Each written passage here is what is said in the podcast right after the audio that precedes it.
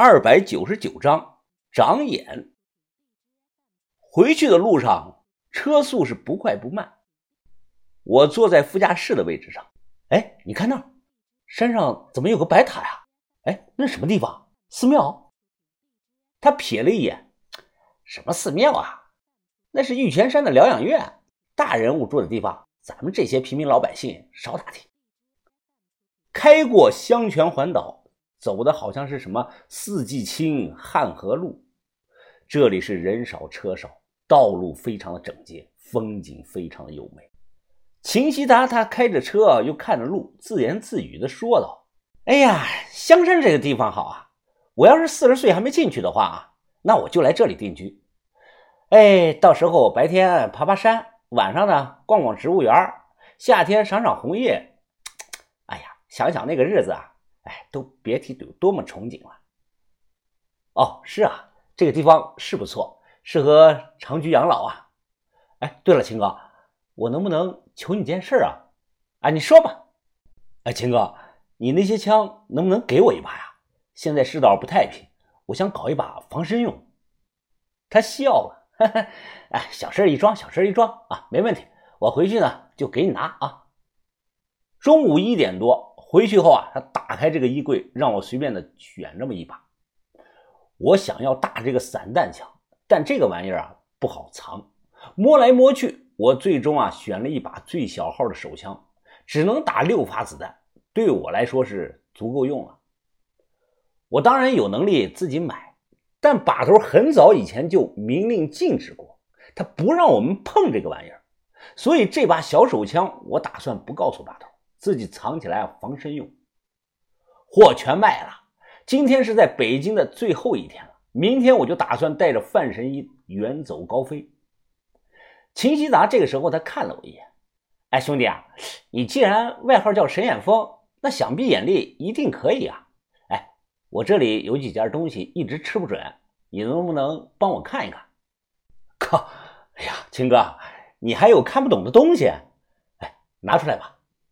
很快，他从这个内屋抱来两个大木头盒子，打开木盒，我看到了一件体积很大的清代五彩龙纹盘子，和一件造型怪异的青铜器。先说这件五彩的龙纹盘子，底下没有官窑那种印章款儿整个盘子的内部描画了九条龙，九条龙尾巴是互相缠绕在一起，在云中是翻滚嬉闹。整体看着是气势非凡。再说那件青铜器，外形很像吃火锅用的那种鸳鸯锅，有两个耳朵，中间有个铜片将这个锅呢隔成了两段。青铜锅的周身描画了大量的这个古绳纹和各种动物的纹饰。我拿起来这个锅，用手敲了敲，声音是当当的。秦希达他弹了弹烟灰，他指着这个盘子说道：“哎呀，这个盘子啊，是从广东的一艘沉船里捞出来的，每款不太像那个官窑。我当初啊收过来就没太在意。半年前呢，有个国外的老黄毛子看上了这个牌子，哎，你猜他给我多少钱？我摇头说啊，猜不出来。三百万，哎，整整三百万啊！那个老黄毛子向来精比的很呀，这。”他肯出到这个数，我就想啊，这个盘子啊，是不是有什么古怪呢？那那这件东西又是怎么来的呀？哎呀，这个青铜锅啊，是贵州的一个一线送过来的。我查遍了所有的资料啊，都没有找到这种器型，它该叫什么，也不知道是干什么用的。我想了想，哎呀，秦哥，这个东西的学名我也不太清楚，应该就是。古代人吃火锅用的吧？哎，你看啊，这边是涮辣的，这边是涮不辣的。哎，你你是认真的啊？我点了点头。啊，当然，它叫什么不重要。我看这个玩意儿啊，应该是以前贵州罗氏鬼国某个部落里用的东西，距今最少应该有一千五百年了。他顿出了恍然大悟般的表情。哎呀！原来是那个鬼国的东西啊，怪不得我们不知道它叫什么呢。那这件盘子呢？哎，秦哥，像你说的，毛子们啊，都是他妈金逼。这个盘子啊，你三百万没卖就对了。要是卖了，我敢说你这辈子啊都见不到第二个了。他夹着这个烟问我：“哎，那你的意思，这个东西是官窑的性质啊？”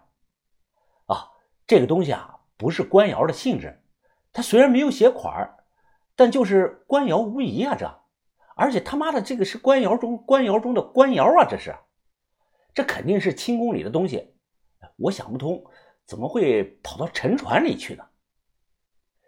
秦希达听后啊，他皱起了眉头。哎呀，文博的一个老专家啊，也看过这个盘子，他认为这个盘子啊，很可能是当年唐英试烧的这个新品种。后来因为这个乾隆不喜欢，没有批准，所以啊，就没有落款留在宫里了。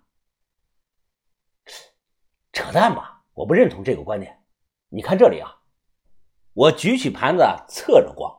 哎你看这条龙的龙脑袋部位，虽然这个颜色很淡了，但还是能看到这个淡淡的绿色，对不对啊？是啊，的确能看到一点。我放下了盘子，接着说道：“这种绿啊，叫湖水绿，只有在康熙的中早期的瓷器上才会出现的，大概是康熙二十年到二十八年这个时间段。唐英是啥时候人啊？”他是康熙二一年生人啊，我给他算到满，难道他七岁时就烧出了这件盘子吗？所以啊，这件东西啊，就是康熙中早期的一个五彩试烧的这个品种。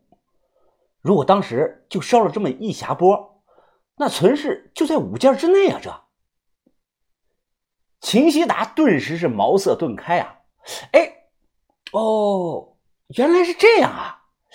那这么好看的盘子，当年为什么没有批量生产呢？这，我摇了摇头，这我可不知道，我又不是神，怎么能知道康熙爷当年脑袋里是怎么想的呢？不过啊，可以这样猜一下，我觉得啊，可能这种湖水的绿釉色用错地方了。哎，怎么说啊？这龙头啊，龙本身它就代表着皇帝自己啊，这龙头上绿了。哎就跟戴了点绿帽子一样。康熙爷当时正值壮年，他看到这么个戴绿帽子的龙，联想到自己，那能高兴起来吗？哎呦，我的妈呀！你他妈真能想啊，佩服佩服啊！别的不说啊，光兄弟你这份眼力劲儿啊，真是他妈出神入化了你！哎呀，哎呀，你解开了我心里长期以来的一个谜团啊！你这，哎，这吧，酒逢知己千杯少，咱们必须得喝一场，哎。就当你临走前我为你送行了，行不行？就这样，从下午一直喝到了天黑。因为喝的是洋酒，后劲儿太大，我和他状态都是晕乎乎的。后来他干脆就趴在这个桌子上睡着了。我迷迷糊糊的去卫生间放水，正尿着呢，不知道怎么回事，就突然感觉到后背凉飕飕的，有风。啊，秦，秦哥啊，秦哥。你休息吧啊，我我我回去啊。秦希达趴在桌子上没有回我的话，我晃晃悠悠的出了门。上车后还没来得及发着火呢，哎，突然听到一阵嗯嗯嗯手机的震动声，谁的电话呀？我一看自己手机黑着屏，而震动的声音来自这个车的后排。我马上啊找了找，结果。从这个车的后排的缝隙中捡到个翻盖的手机，这个手机和亮子的手机样式是一模一样的。我以为是亮子拉车里了，想也没想啊，就接了。我到这附近了，怎么一直没看到你人呢？哎，事情办的怎么样了？找到范云白的住处了没有啊？我一听，一点都没有犹豫，立即就挂断了。